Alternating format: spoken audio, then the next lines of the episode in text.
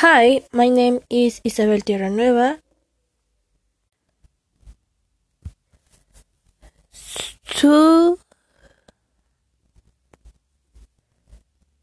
today for a, a special occasion, we will talk about the situation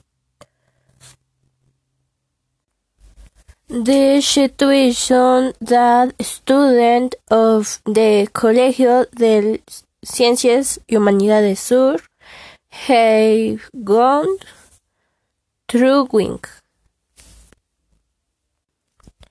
gone through